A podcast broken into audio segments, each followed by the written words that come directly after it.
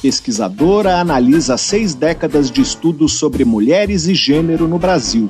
Estudo avalia o impacto das áreas de conservação privadas na sobrevivência de espécies ameaçadas no Cerrado. Substância presente no limão e na laranja tem potencial para controlar ganho de peso. Está no ar Pesquisa Brasil. Pesquisa Brasil, uma parceria Revista Pesquisa FAPESP e Rádio USP.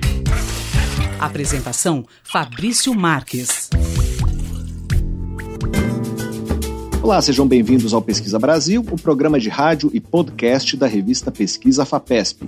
Eu sou Fabrício Marques, editor de política da revista, e no programa de hoje nós vamos falar da evolução no Brasil das pesquisas sobre a condição feminina e as desigualdades de gênero. Um estudo analisou mais de 30 mil artigos acadêmicos sobre esses temas publicados entre 1959 e 2019 e mostrou, por exemplo, que as pesquisas no início estavam muito vinculadas às ciências da saúde, mas com o tempo também se tornaram alvo das ciências humanas e sociais e hoje têm um caráter mais multidisciplinar. Quem vai falar sobre esse assunto é a bibliotecária Natasha Hoppen, o estudo é fruto do seu doutorado defendido na Universidade Federal do Rio Grande do Sul. Vamos falar também sobre a preservação do cerrado. Uma pesquisa publicada em abril na revista Science mostrou que as áreas de proteção que ficam dentro de propriedades privadas no cerrado brasileiro têm um bom potencial para proteger espécies de animais ameaçadas de extinção. Nosso entrevistado é o ecólogo Paulo de Marco Júnior, professor da Universidade Federal de Goiás e autor desse artigo. Outro tema do programa é um estudo feito com camundongos que revelou que o limoneno, uma substância abundante em frutas cítricas, tem potencial para controlar o ganho de peso.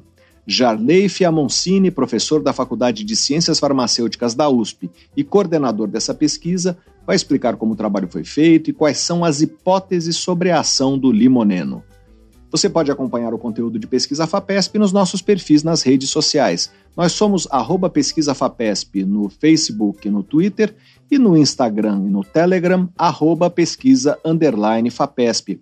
Nosso site é o revistapesquisa.fapesp.br e lá você pode ouvir o Pesquisa Brasil quando quiser e também se cadastrar na nossa newsletter. Assim você fica por dentro de tudo que publicamos. Pesquisa Brasil uma parceria da revista Pesquisa Vapesp e Rádio USP. apresentação: Fabrício Marques. Logo atrás dos Estados Unidos e da China, a Europa tem pelo menos 147 startups trabalhando com tecnologias quânticas, de acordo com um levantamento da Deal Room, uma empresa sediada em Amsterdã, na Holanda. O Reino Unido reúne 39 dessas startups, a Alemanha 18, França e Holanda 15 cada um. Das 147 empresas mapeadas, 60 se dedicam especificamente ao desenvolvimento de computadores quânticos. Essas máquinas usam bits quânticos para codificar informações que são muito mais rápidos que os bits dos computadores clássicos. Desse modo, podem funcionar muito mais rapidamente. Em janeiro, uma startup francesa chamada Pascal arrecadou 100 milhões de euros, o equivalente a 500 milhões de reais, para trabalhar em sua tecnologia de processamento quântico. O investimento de empresas de capital de risco nessa área mais do que dobrou de 550 milhões de reais em 2021 para 1,3 bilhão de reais em 2022. Em fevereiro, a Alemanha anunciou um fundo no valor de 5 bilhões de reais para empresas inovadoras, incluindo as de computação quântica. Pesquisa Brasil. Entrevista. Um estudo publicado no final do ano trouxe um panorama inédito sobre a evolução no Brasil de pesquisas sobre a condição feminina e as desigualdades de gênero. O levantamento analisou mais de 30 mil artigos acadêmicos de autores brasileiros publicados entre 1959 e 2019, selecionados a partir de um conjunto de palavras-chave frequentes nesses trabalhos. Mas vamos falar agora sobre os resultados dessa pesquisa com a bibliotecária Natasha Hoppen. O estudo que foi publicado na revista Scientometrics é fruto do doutorado de Natasha Hoppen eh, na Universidade Federal do Rio Grande do Sul. Olá, Natasha, seja bem-vindo ao Pesquisa Brasil. Muito obrigado por participar do programa. Olá, Fabrício, eu que agradeço pelo convite. Muito obrigada. Natasha, queria que você falasse como foi feito esse levantamento, como foi possível levantar e analisar os mais de 30 mil artigos sobre mulheres e gênero no Brasil, publicados em seis décadas. Olha, foi assim bastante desafiador, para falar a verdade, uh, conseguir reunir essa quantidade de artigos, né? Uh, porque foi uma pesquisa bem abrangente, mas ela foi possível graças a uma base de dados que tinha sido recém-lançada uh, na época que eu estava fazendo a, o doutorado, que era a base de dados OneFinder, lançada pela empresa OneScience, uma empresa canadense de bibliometria e cientometria, e que foi feita por um pesquisador cientometrista, o Eric Archambault, e ele estava lançando essa base de dados uh, num evento da Cielo, no, em, no evento de 25 anos, lá em 2018, e aí ele falou que essa base de dados ela seria, ela tinha a ideia de ter tudo que as outras bases de dados não têm, né? Todos os bibliotecários que devem estar ouvindo devem saber disso. Uh, as bases de dados que a gente tem acesso hoje em dia, uh, elas não contemplam a maior parte das revistas científicas brasileiras ou que publicam em português. Né? As, as bases de dados são principalmente voltadas a artigos e pesquisas em inglês, uh, ou mesmo a Cielo, que tem pesquisas em português, ela é muito restritiva, não, tem, não contém nem a metade da, das revistas científicas brasileiras, né? Então, essa base de dados foi que foi, foi uma fonte possível para eu conseguir coletar essa quantidade de artigos e ela tinha a ideia de uh, indexar todos os artigos uh, de todas as revistas científicas do mundo, né? E a, revistas científicas mesmo, aí tinha critérios bem fundamentados, né, para verificar a cientificidade dessas revistas. E eu entrei em contato com o pesquisador, com o Eric Archambault, que estava lançando a base, e ele, então, uh, como forma de contribuir até com o desenvolvimento da base, ele me deu alguns acessos e eu fui testando a base no momento que ela foi lançada.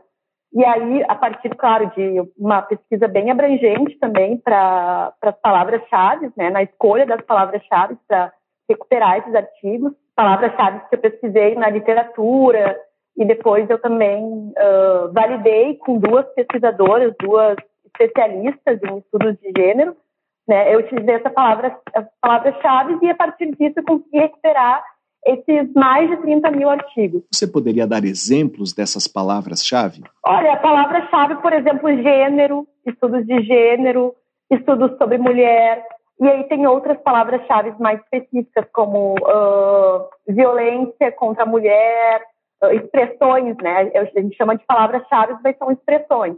Aí tem tanto gênero quanto estudos de gênero. E aí eu tinha que ir lá na fonte e descartar todos aquelas, aqueles artigos que falavam de gênero, mas não no sentido que eu queria, que falavam, por exemplo, de gênero de literatura, né? Então foi uma foi realmente um desafio porque foi feita uma limpeza também nessas palavras-chave, né? Aí, por exemplo, uh, parentalidade, e aí eu tirava todas as pesquisas que não eram a respeito de estudos de gênero, que continham a palavra parentalidade. Uh, deixa eu pensar aqui numa outra, uh, estudos feministas, feminismos, ecofeminismo, enfim, várias palavras-chave que a literatura já demonstra que são pertinentes à área, né? Uh, esses são exemplos assim, de palavras-chave, mas teve assim, a, a lista de palavras-chave está lá dentro da minha tese e é bem extensa. Está dentro do artigo também. Nós estamos conversando com a bibliotecária Natasha Hoppen sobre sua pesquisa de doutorado defendida na Universidade Federal do Rio Grande do Sul. Natasha, uma das coisas que se observa é um grande crescimento na quantidade de artigos eh, produzidos ao longo dessas seis décadas. Em 1959 foi escrito um artigo, em 2017 por volta de 3.700 artigos.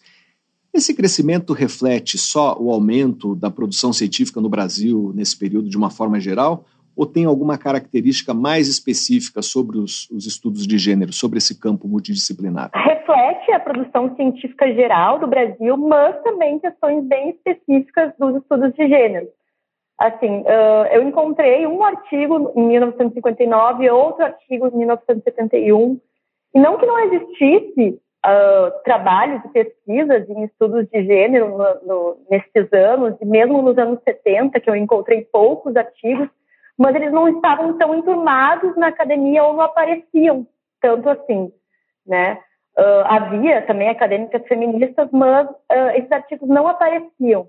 Já na década de 80 foi aumentando o número de artigos por ano, aos poucos ainda a variação entre um ano e outro às vezes era negativa, no ano era publicado mais, no ano seguinte era publicado menos artigos, e na década de 90 houve um boom de, da quantidade de artigos. E isso se deve ao fato de que começou a haver bastante financiamento para pesquisas voltadas aos temas de estudos de gênero no Brasil. E esse financiamento veio, inclusive, uh, da Fundação Ford, por exemplo, que é uma fundação estrangeira, e aí era aplicada aqui no Brasil a partir da, da Fundação Carlos Chagas, se eu não me engano.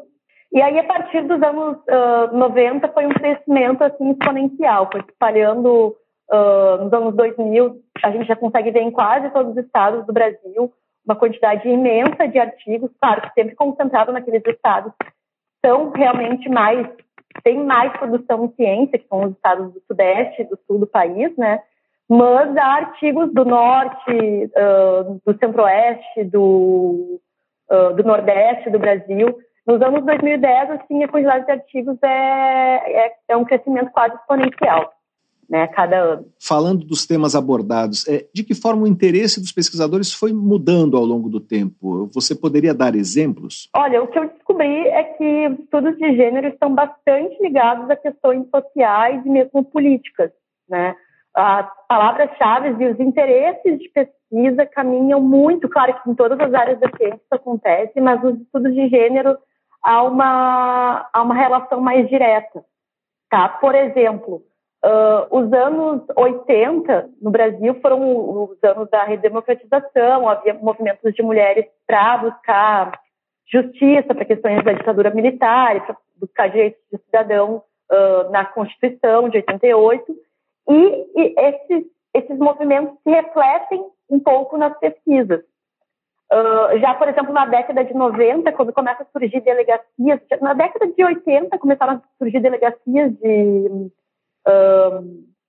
de violência contra a mulher, voltados para violência contra a mulher. Isso aparece também na, nos temas de pesquisa. Uh, aparecem nos anos 90 muitas pesquisas relacionadas a, a violência, a estupro, a, a questões desse tipo. E a ONGs, a delegacias uh, da mulher uh, sendo propagadas, sendo abertas em todo o país. E também nessa na década de 90 começam a surgir também questões mais relativas à subjetividade, enquanto lá nos anos 70 e 80 eram muito, muitas questões ligadas às ciências da saúde, amamentação, maternidade, parto.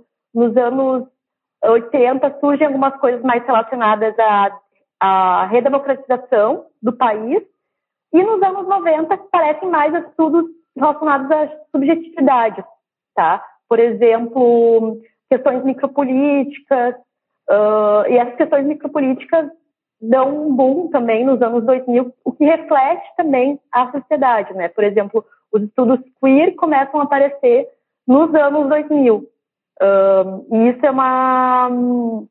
Essas sexualidades, digamos, desviantes, né, que eram consideradas desviantes, uh, elas acompanham esses, esses movimentos políticos, né, quando o, os movimentos queer adotam essa terminologia, que é terminologia no início uh, degradante, né, eles adotam, e isso começa a aparecer na, entre as palavras-chave dos estudos de gênero também. Tá? Então, uh, os temas, assim, eles vão, vão evoluindo conforme a história do país e conforme as histórias dos feminismos também. Também é muito comum por exemplo, na, nos anos 2000, quando começam a surgir muitas ONGs, muitos movimentos uh, de, de bairros, começam a aparecer também uh, palavras-chave e assuntos de pesquisa ligados a essas microesferas, sabe? Como, por exemplo, por exemplo, empoderamento. É uma palavra-chave que começa a aparecer nos anos 2000 ligada a a questões de legislação, a questões de, da ciência política, uh, aborto, aparece uh, a primeira, pela primeira vez a, a, expressão aborto induzido que antes aparecia apenas como a única palavra aborto, né? Homossexualidade, comportamento sexual, todas essas palavras foram assim aumentando a frequência conforme a evolução da área e da, da política mesmo, da história do, dos feminismos e das mulheres e dos, de, dessas, desses movimentos sociais ligados aos feminismos no Brasil. Natasha, essa evolução é, aconteceu é, em paralelo ao surgimento de revistas acadêmicas dedicadas aos estudos de gênero. É o caso da revista Estudos Feministas e da revista Cadernos Pagu. É, qual foi o papel dessas revistas na produção de estudos de gênero no Brasil? De que forma elas foram uh, e ainda são importantes? Ah, essas revistas uh, foram e continuam sendo muito importantes, porque elas veicularam, inclusive, artigos que são considerados assim que propagaram os estudos de gênero, né, a pesquisa em estudos de gênero para outras áreas aqui no Brasil, e elas surgem nesse momento de financiamento da, da pesquisa dos anos 90, e elas são uh, fundamentais também para a consolidação dos estudos de gênero como área, né, como uma área de pesquisa valorizada também, porque uh, sempre há, sempre houve, e acho que sempre vai haver ainda um pouco, uma certa, um certo preconceito da questão que, ah, que são estudos interessados, são estudos políticos, mas, uh, por exemplo, a mudança da palavra estudos sobre mulher ou estudos de mulheres para estudos de gênero foi em busca também, segundo a literatura, para buscar uma, uma maior uh, aceitação dentro da ciência, né? Uma maior cientificidade. Essas duas revistas elas uh, ajudaram muito nisso e ajudaram no crescimento e na valorização da área e na popularização mesmo da área dentro do Brasil.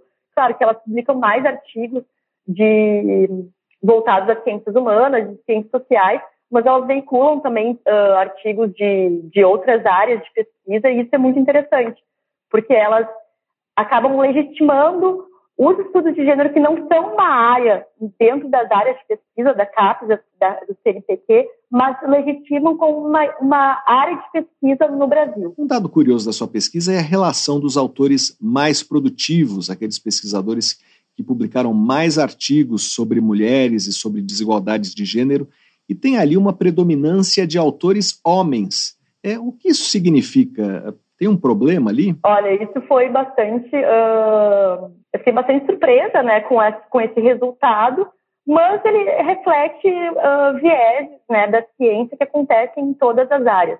Claro que eu não pude analisar todas as pessoas que publicaram artigos de estudos de gênero e sobre mulheres durante toda a pesquisa, foram mais de 30 mil artigos, né? Eu não pude uh, identificar né, o, o, cada uma das pessoas, mas eu fiz uma limpeza dos nomes e das. Uh, fiz uma limpeza em todos os dados, né, na realidade. E essa questão de haver. Há muitas mulheres uh, pesquisadoras de estudos de gênero, mas os mais produtivos são homens. E isso reflete uma questão da ciência brasileira e da ciência mundial. Por quê? Porque há vieses na ciência também. Há vieses de gênero. Por exemplo, a gente sabe que os homens possuem uh, mais facilidade para terem artigos aceitos, para conseguirem bolsas de pesquisa. Eles também não têm as obrigações sociais que a mulher tem, né? Uh, e aí, muito engraçado também que os homens mais produtivos são todos homens falando sobre saúde feminina. E isso também reflete um viés da ciência, que é um viés muito brasileiro também, uh, quando a saúde da mulher começa a ser valorizada como área de pesquisa, quando os homens passam a estudar essa, esse assunto, né? Uh, e é um assunto que, enfim, todas as mulheres, né, têm um certo conhecimento, mas não era uma área valorizada. E aí aparece isso na minha pesquisa. Os, as pessoas que mais produzem pesquisas em estudos de gênero são homens falando da saúde feminina. É claro que há estudos ali que podem ser que não sejam totalmente pertinentes aos estudos de gênero, né? Eu não analisei uh, o conteúdo de cada um dos artigos. Então, há, por exemplo, há muitos artigos que falam de amamentação, uh, mas não, não, não tocam nas questões sociais e uh, repercutem né, na mulher durante a, a, a, amamentação, não tem esse, esse olhar né, de, de gênero uh, e sobre as mulheres, né, que são os objetos dessas pesquisas, mas são estudos sobre, sobre a saúde feminina. Né? A primeira mulher que vai aparecer como, com mais artigos é a Joseli Maria Silva, lá da Universidade Estadual de Ponta Grossa. E é uma pesquisadora de, se eu não me engano, de geografia. Então, isso é. E aí depois aparecem outras pesquisadoras de saúde feminina também. E é claro, eu tenho que ressaltar aqui que isso são, é relativo aos artigos né, de estudos de gênero. A gente sabe também que é muita pesquisa de estudos de gênero que são publicadas em livros, em capítulos de livros, né? Mas os artigos, uh, os pesquisadores mais produtivos são realmente homens. Outra questão que eu tenho que fazer um parênteses é que, de fato, há uma diferença entre as áreas de pesquisa. É muito comum que ciências humanas publiquem menos artigos, as pessoas, a produção é, é menor, e dentro da, da ciência da saúde há uma maior, uma maior frequência na publicação de artigos, né? Mas no cômputo geral é isso. Os homens estão lá no topo da lista e depois só no, no, no, em lugares mais abaixo vão aparecendo as primeiras mulheres. Então acaba, uh, para mim, isso acaba demonstrando como mesmo os estudos de gênero, a pesquisa em estudos de gênero estão atravessadas também por questões, vieses uh, sexistas, né, e, e vieses em relação às desigualdades de gênero que acontecem tanto na ciência quanto na sociedade como um todo. Né? Nós estamos conversando com a bibliotecária Natasha Hoppen, da Universidade Federal do Rio Grande do Sul. É, dá para definir quem fundou esse campo no Brasil? Olha, quem fundou, eu ainda uh, havia já pesquisas que falavam dela e eu não refutei essas pesquisas, pelo contrário, eu acho que eu assino embaixo delas. Foi a professora Releiette Safiotti, que defendeu a sua tese uh, no ano de 67 e foi considerada a primeira publicação de estudos de gênero do país e falava sobre uh, a questão da mulher e o trabalho. Era profissionalização feminina, professoras primárias e operárias.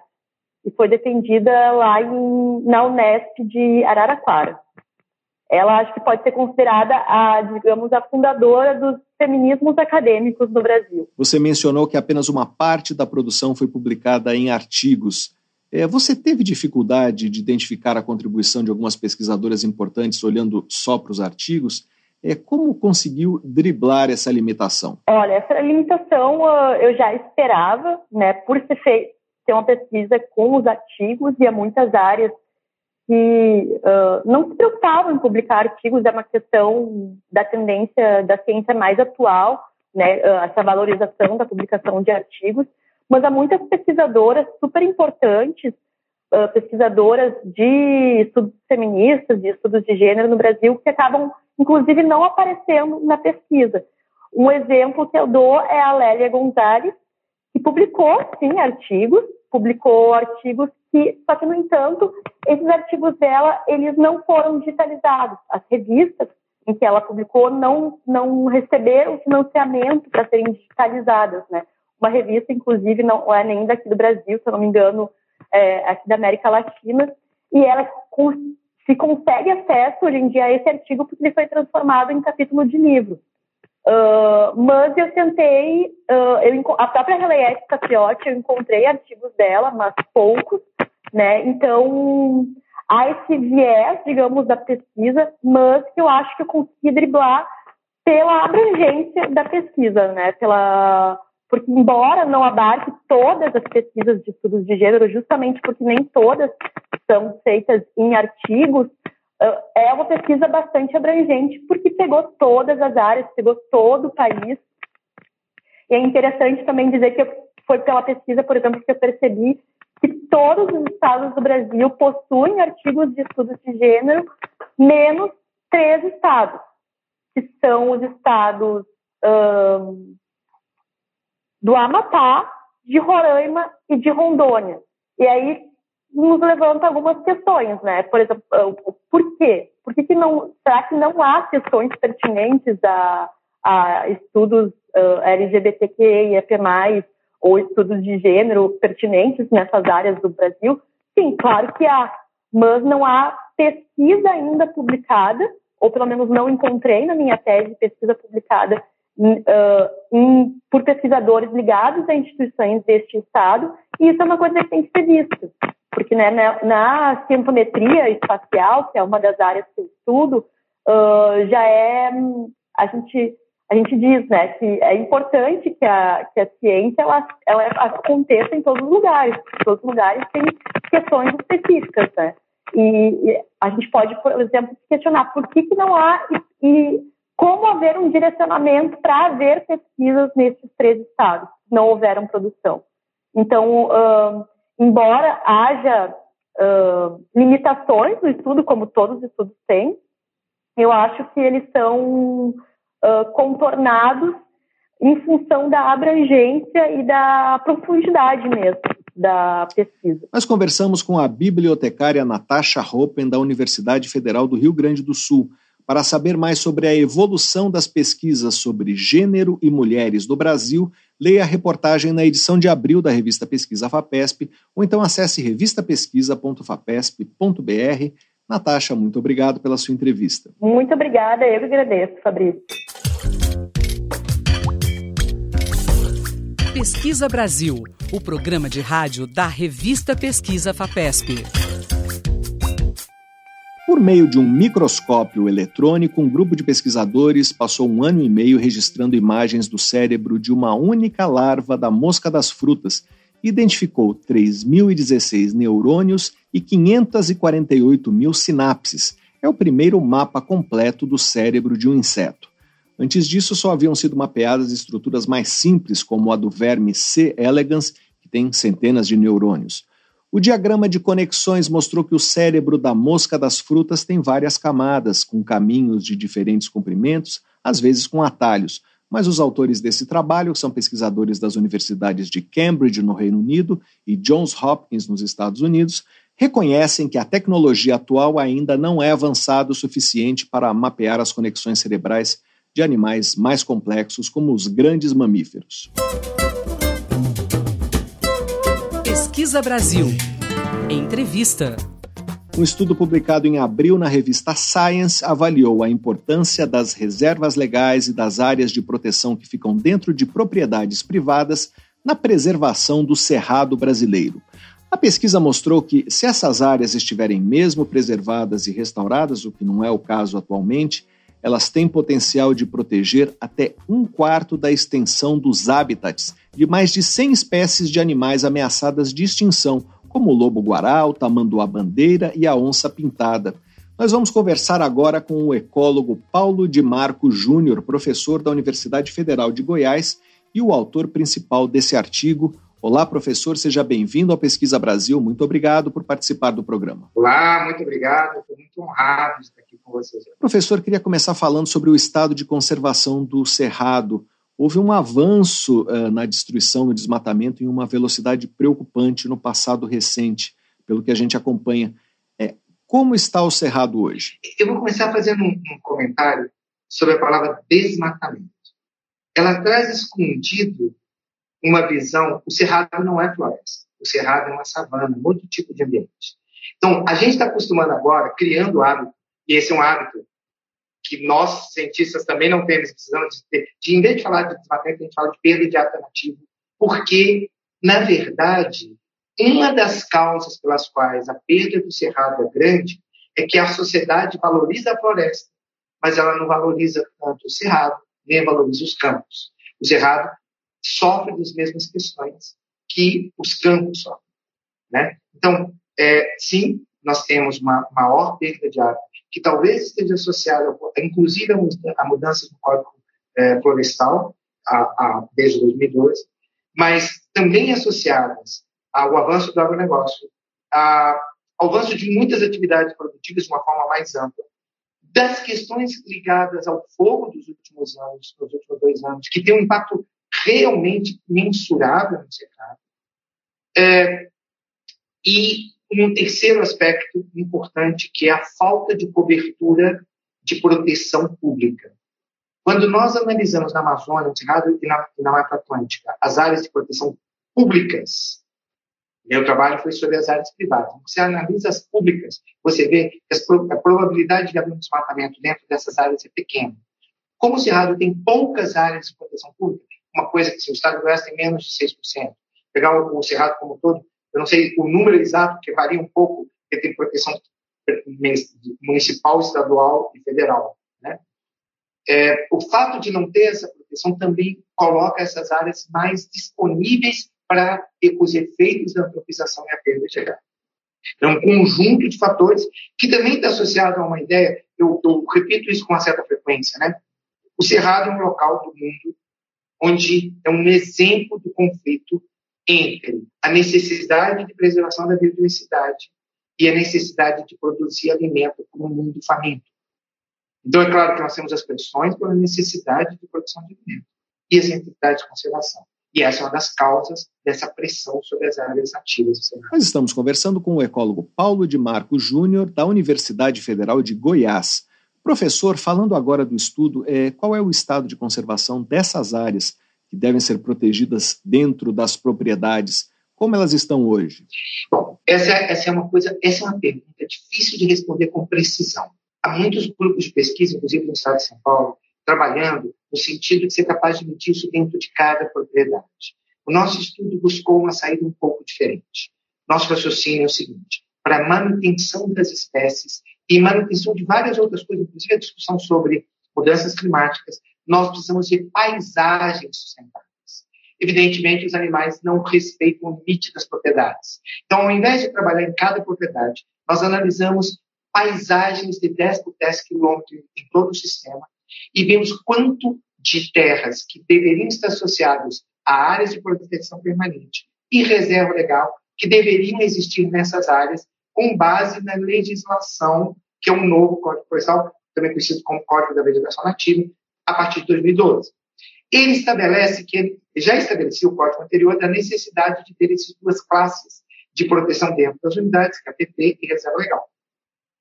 Mas ele colocou um instrumento importante, que é que o, o produtor rural cadastra onde que está essa área e a quantidade dessa área num, num cadastro ambiental rural, o CAR. E essa informação cadastrada voluntariamente pelos proprietários é que nós utilizamos para analisar o sistema. É uma grande vantagem que ela seja voluntariamente colocada, porque ela pode estar indicando os interesses do proprietário. E nós vamos ter que trabalhar com os interesses do proprietário para poder criar uma solução equilibrada para a conservação. Agora, essas áreas que estão sendo ditas por eles, que são APP reserva, não necessariamente são realmente preservadas. É, a legislação diz que elas precisam ser recuperadas em determinado prazo. Então, algumas dessas áreas estão realmente preservadas, mas algumas não. Distinguir entre uma coisa e outra, nosso estudo não buscou isso porque nosso argumento não foi discutir ou apontar para cada proprietário e dizer você está certo ou errado, mas tentar descrever um plano geral para encontrar, inclusive, uma agenda mais positiva de tratar o problema em termos de conservação. O que eu posso dizer é que sim, uma maior parte dessas áreas estão degradadas e não conservadas, é, de uma forma bem ampla, né, pode vir, mas que isso varia muito entre as áreas. Nós temos um outro estudo que mostra que as áreas estão mais degradadas quando a inclinação do terreno é baixa. Porque quando a inclinação do terreno é baixa, é muito mais fácil você colocar trator, você colocar atividades agrícolas. Então, áreas de cerrado é, Goiás, em áreas mais íngremes e algumas dos, dos sistemas Selva dos Pirineus, elas estão muito preservadas. Áreas nas baixadas, em São Paulo, em, em Minas, elas estão, mesmo as áreas de reserva com maior probabilidade de estar sendo, na verdade, foram utilizadas para a agricultura há algum tempo atrás e, portanto, estão degradadas. Lembrando que tem uma coisa interessante: não basta que a agricultura esteja acontecendo lá. Uma das coisas que nós observamos com muita frequência no Cerrado é que existe uma pecuária extensiva e o gado entra dentro da reserva do tal APP. E quando ele entra, mesmo que na imagem de satélite eu veja uma floresta, o subbosque da floresta foi totalmente pisoteado e, e, e ela está altamente degradada em termos de manter a biodiversidade de espécies E como seria a restauração dessas áreas? É, essa, esse é um desafio enorme, esse é um grande desafio. É, a primeira coisa, eu comecei falando sobre essa preocupação de nós não tratarmos isso, a discussão do desmatamento. E uma das razões disso é que o Cerrado é naturalmente muito complexo. Observe, nós temos um Cerrado, ciência escrita, que a gente conhece, as árvores tortas, essa característica. Nós temos um Cerradão, que é, um, é quase uma floresta. Nós temos os campos cerrados, que são campos. Nós temos os buritizais, nós temos áreas alagadas. Nós temos várias coisas diferentes dentro do bioma cerrado, que são vegetações diferentes, com faunas distintas e que precisam ser preservadas. As técnicas de restauração são, na maior parte das vezes, desenhadas para as florestas, não o cerrado. Há uma necessidade, é, é, a gente tem outros estudos aqui no nosso grupo, é, fazendo análise. No nosso grupo, mas aí em São Paulo, há grupos muito interessantes, e há grupos da UFMG, todos esses grupos trabalham com a preocupação de como se restaura o cerrado. Não é a mesma coisa inclusive por causa dessa variedade de situações que nós temos para tratar. Agora, o Cerrado tem, inclusive, floresta. Parte importante que seriam as áreas de preservação permanente são as áreas de preservação ao redor dos riachos e rios, são florestas, são matas de galeria, são matas ciliares, para as quais as técnicas florestais são muito eficientes. Mas ainda há pesquisa a ser feita, há muito estudo que precisa ser feito para criar estratégias efetivas de restauração da, do cerrado. Apesar disso, já existem estudos suficientes para que a gente saiba o custo disso. Uma das coisas importantes do nosso trabalho é que a gente tentou tratar essas informações, tratar um pouco sobre como seriam os custos para restaurar essas áreas, porque também é, para criar um plano nacional de recuperação, é, nenhum plano tem. A gente vai acreditar num plano que não tenha claramente qual é o seu custo. Então, acho que essa é uma coisa importante. Mas nós já, já temos estudos que desenvolvem técnicas para restaurar cerrado, é, mas, nossa, mas como, de uma forma geral, o conhecimento que nós temos é muito eficiente em restaurar florestas. Nós estamos conversando com o ecólogo Paulo de Marco Júnior, da Universidade Federal de Goiás. Professor, como motivar os proprietários a participar mais desse esforço de restauração? Uh, eles têm a obrigação legal de fazer isso, mas não necessariamente isso está sendo feito, está sendo feito da forma mais adequada. É, de que forma é possível convencê-los de que esse esforço pode ser vantajoso para eles também? Então, essa, essa é uma discussão que merece que a gente dê um passo atrás para 2010, 2012, porque é, sempre existiram proprietários rurais que tinham áreas de preservação permanente bem conservada. Sempre existiu. Houve uma coisa um pouco ruim, que quando aconteceu as mudanças no Código Florestal, esses proprietários não foram valorizados. Quer dizer, não há uma grande valorização daquele proprietário que estava fazendo certo. Né? É, eu acho interessante, como sociedade, que a gente pense que, mais do que imediatamente punir quem não está seguindo uma lei, educativamente, pedagogicamente, se nós queremos mudar uma sociedade, nós temos que incentivar quem está fazendo certo. Então, eu acho que a coisa começa exatamente no ponto que você está colocando, nós precisamos incentivar quem está fazendo certo. Esse incentivo tem vários componentes. É, o grupo que, que um, um, grupo que trabalhou junto conosco nesse estudo, alguns pesquisadores de uma ONG chamada Aliança da Terra, eles têm um estudo que eles já fizeram há algum tempo atrás, uns 5, 6 anos, mostrando que os proprietários rurais se dispõem a recuperar as áreas degradadas mas ele manifesta que eles não têm os as instrumentos para fazer isso e parte importante é instrumentos de conhecimento. Ou seja, eles não têm alguém estendendo as técnicas para que eles possam executar. Algumas coisas são claras, por exemplo, cercar a reserva legal para impedir que o gado entre é uma coisa que funciona. Aí tem um componente que é favorável para nós pensarmos. Grande parte da visão de restauração ambiental está baseada em acelerar processos naturais de recuperação, que tornam a recuperação mais barata para o produtor rural. Reduz os custos. Por exemplo, se ele impede que o gado entre na reserva legal, ele está favorecendo que os processos naturais de recuperação comecem a agir e a recuperação pode acontecer de forma natural em alguns casos. É, o que nós podemos fazer é acelerar esse processo. Então, a primeira coisa é há o incentivo de gerar e distribuir com facilidade o conhecimento para eles. Precisa de ter um incentivo de criar é, algo que facilite que eles cadastrem as suas áreas de preservação permanente legal, porque é um custo nisso, um custo técnico também que pode ser feito. Agora, a partir daí, muitas das vezes o produtor rural ele está olhando para os financiamentos. Né? É claro que é, taxas de financiamento mais adequadas para quem está conservando é um incentivo importante para isso. Tudo isso tem a ver com o que o governo pode fazer, mas há outras coisas. Uma das coisas importantes é que nós precisamos cada vez mais mostrar aos produtores rurais que eles ganham muito com a preservação da APP reserva legal dentro das suas propriedades, porque existem serviços ecossistêmicos importantes para isso. A presença da reserva legal e a APP aumenta a quantidade de polinizadores, que aumenta a produção da agricultura. É, eu fiz um estudo em café na Mata Atlântica, mostrando que um produtor rural que mantinha essas áreas aumentava em 1.200 dólares por hectare ano a sua produção, simplesmente pelo aumento da polinização causada por abelhas.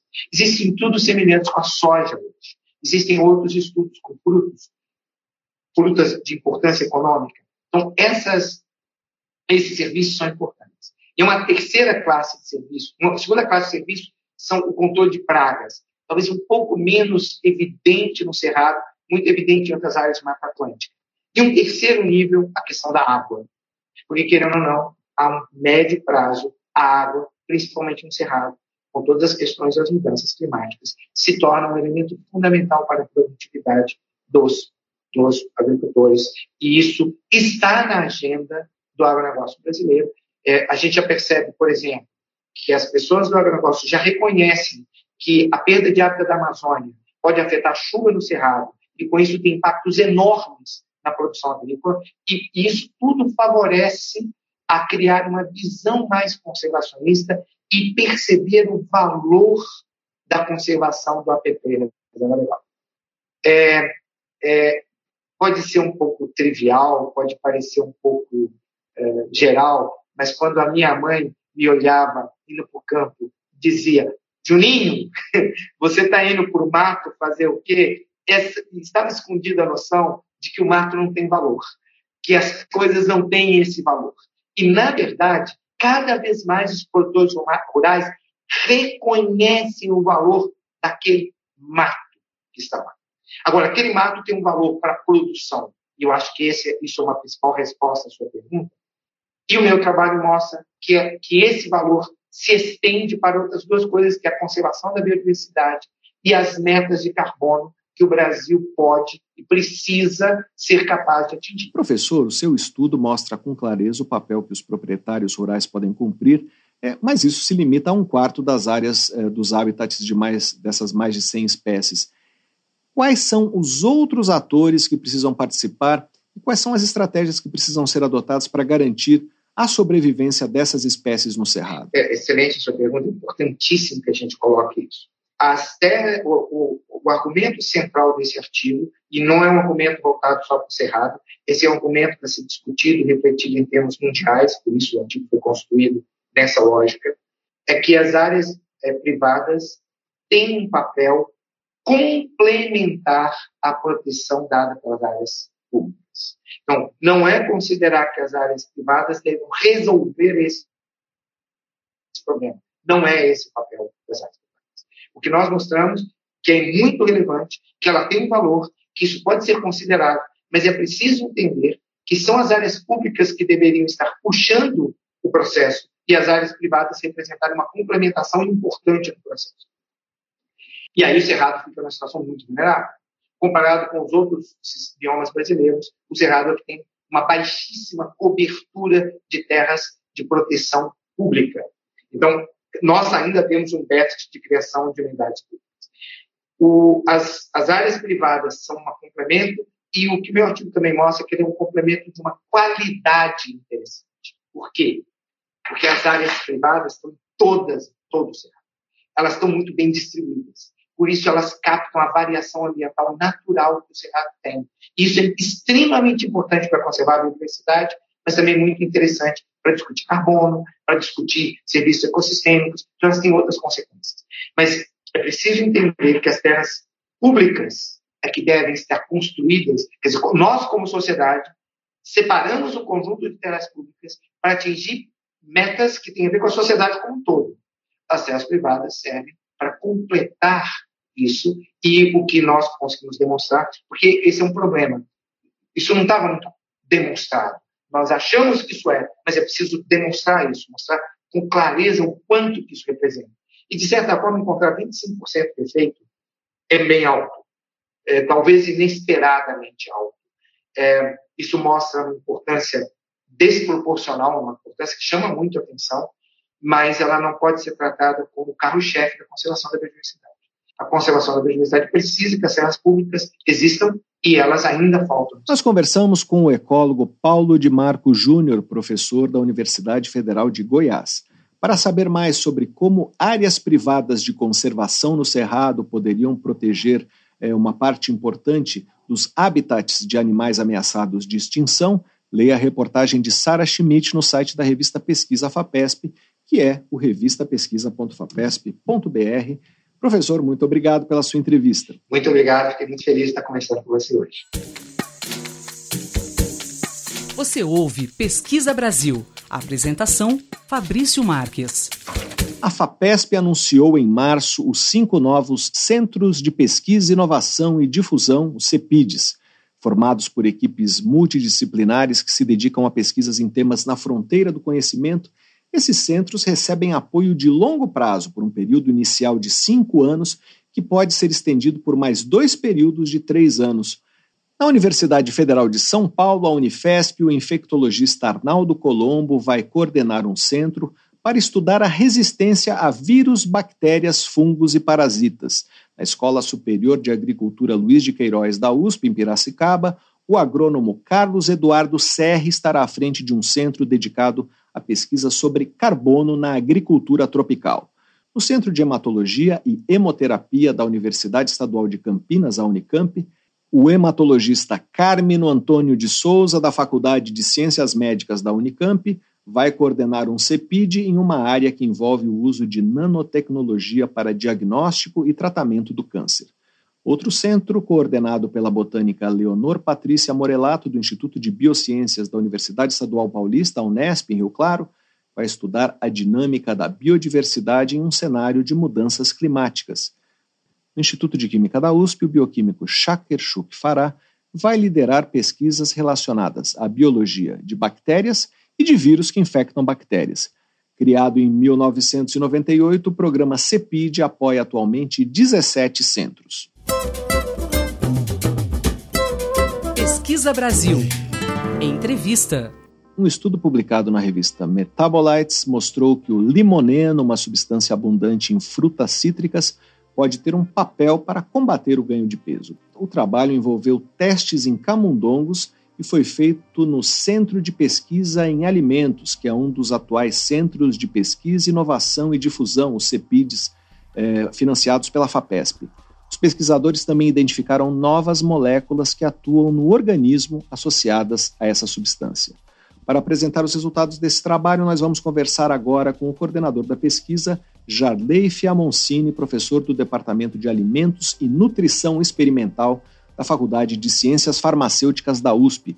Olá, professor, seja bem-vindo ao Pesquisa Brasil. Muito obrigado por participar do programa. Bom dia, Fabrício. Obrigado pela oportunidade. É uma satisfação estar aqui com vocês. Professor, o que é o limoneno? Bom, o limoneno é, pertence a uma classe de compostos que a gente chama de monoterpenos. São compostos de pequeno peso molecular e que estão presentes em frutas, ervas aromáticas, todas essas frutas ou, ou ervas que têm um cheirinho característico, por exemplo, é, menta, o limão, capim-cidreira, o eucalipto, esse aroma é formado pelos monoterpenos.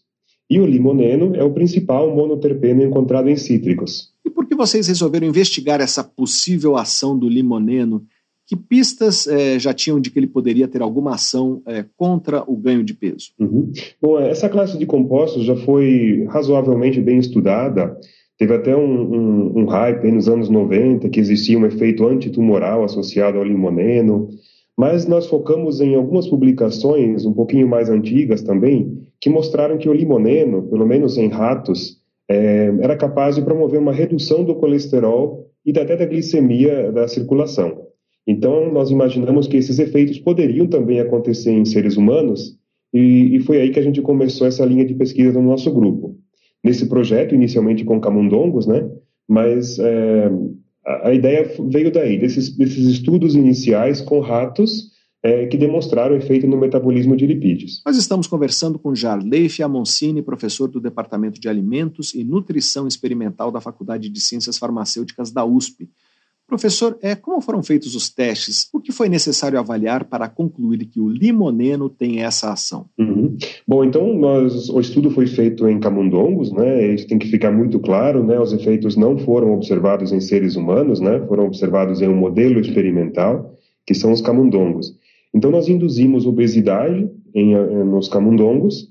A, a obesidade foi induzida através de uma, de uma ração rica em gordura e em açúcar então, nós tínhamos quatro grupos, sendo que um era um grupo controle, que recebia uma ração normal, né, ração normal de camundongos, e três grupos recebiam uma dieta ou uma ração hiperlipídica, né, rica em gordura. Sendo que dois desses três grupos recebiam uma ração suplementada com o limoneno, em diferentes concentrações. E aí o que vocês observaram? É, nós nós é, não conseguimos reproduzir os efeitos que outros grupos demonstraram em ratos, né? Isso é muito importante que a gente deixe é, registrado que nós trabalhamos com camundongos, que são bem diferentes de ratos, né?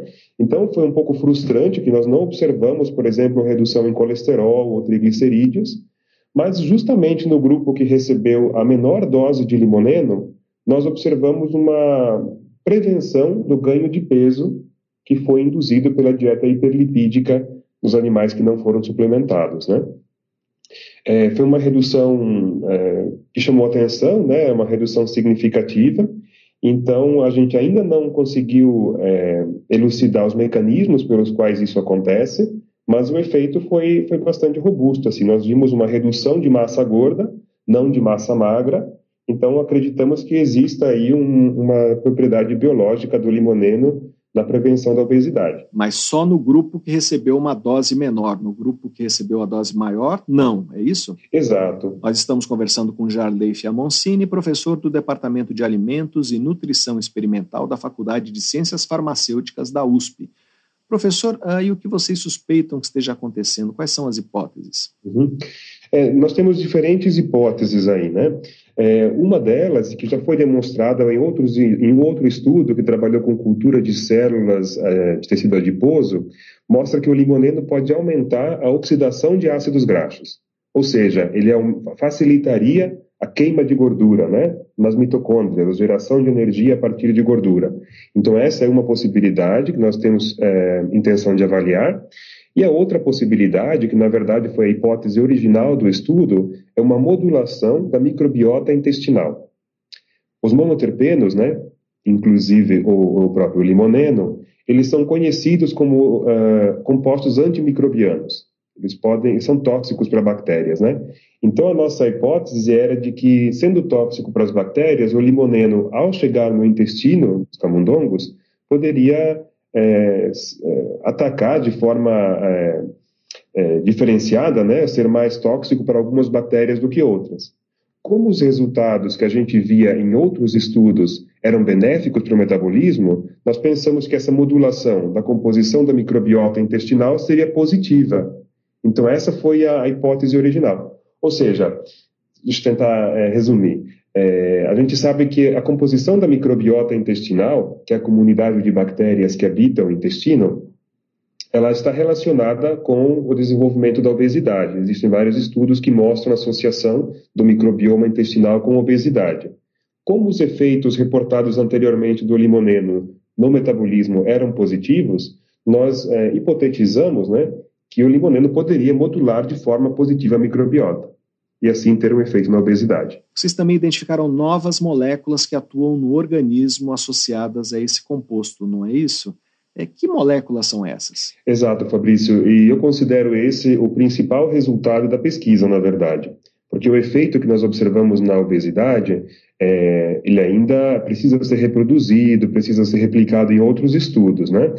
É, porém, a, a, a, descoberta dessas novas moléculas, isso já é um, um dado bastante sólido que a gente tem 100% de confiança. Essas moléculas são metabólitos do limoneno. Ou seja, o limoneno, assim como qualquer outro composto químico presente em vegetais, né, vegetais que constituem a nossa dieta, ao serem ingeridos, são metabolizados. Ou seja, esses compostos o limoneno inclu, incluído, não são nutrientes. Então, o nosso corpo ele os enxerga como xenobióticos ou como poluentes. Então, ele, ele tem o, nosso metabolismo tem mecanismos para transformar esses compostos, é, gerando metabólitos mais solúveis em água que podem ser excretados pela urina. Então, esses são os, as moléculas novas que nós observamos, né? Qual que é a importância disso? A gente sabe que muitos compostos químicos presentes em vegetais não são ativos nas nossas células, mas os metabólitos produzidos a partir deles são. Então, é, nós termos identificado moléculas novas produzidas a partir do limoneno abre novas possibilidades. Estudos futuros, por exemplo, podem estudar essas moléculas isoladamente e avaliar a atividade biológica delas. E pretendem estudá-las agora? Ah, nós não temos um plano ainda para isso, mas é uma possibilidade, sim. Nós estamos conversando com Jardei Fiamoncini, professor do Departamento de Alimentos e Nutrição Experimental da Faculdade de Ciências Farmacêuticas da USP. Professor, essas moléculas já, já eram conhecidas? É, tem estudos sobre elas? É, tem muito poucos estudos. É, existe um padrão de metabolização, né? Quando que é um composto químico é, presente em vegetais é ingerido, tem duas tem, a gente chama de metabolismo, ele passa por um metabolismo que se chama de metabolismo de fase 1 e metabolismo de fase 2. Fase 1, existem pequenas alterações na estrutura da molécula, e na fase 2, essa molécula é complexada a outras moléculas orgânicas que o nosso organismo produz, que facilitam a solubilidade da molécula em água, né, para ser excretada. Então a gente já espera esse, esse, esse grupo de moléculas, esses grupos de metabólitos a partir de um composto químico que é ingerido, né. É, e o, o, grande problema de estudar esses compostos é que não existe, ou, ou existe uma grande limitação da disponibilidade comercial desses compostos.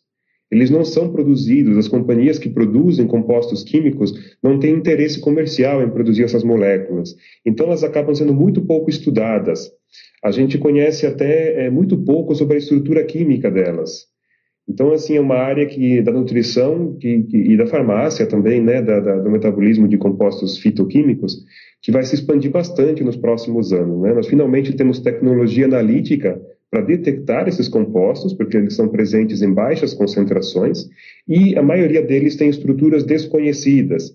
Então, a gente precisa detectá-los, identificar a estrutura, isolar, para daí então poder estudar. Então, é um processo bastante. É, complexo, né? Professor, qual é o caminho agora para que esse conhecimento seja testado e eventualmente aproveitado em seres humanos? Que perguntas precisam ser respondidas para saber se esse efeito eh, se repete em seres humanos, eh, se o limoneno é seguro? Sim.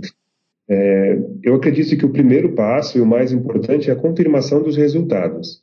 Nós temos que replicar o estudo. Seria interessante que outros grupos, né, independente do nosso, é, testassem o composto para observar se esse efeito realmente acontece. O efeito de fato existindo, então nós temos que entender os mecanismos. É, o que, que acontece dentro da célula que faz com que a, o acúmulo de gordura no tecido, no tecido adiposo seja inibido.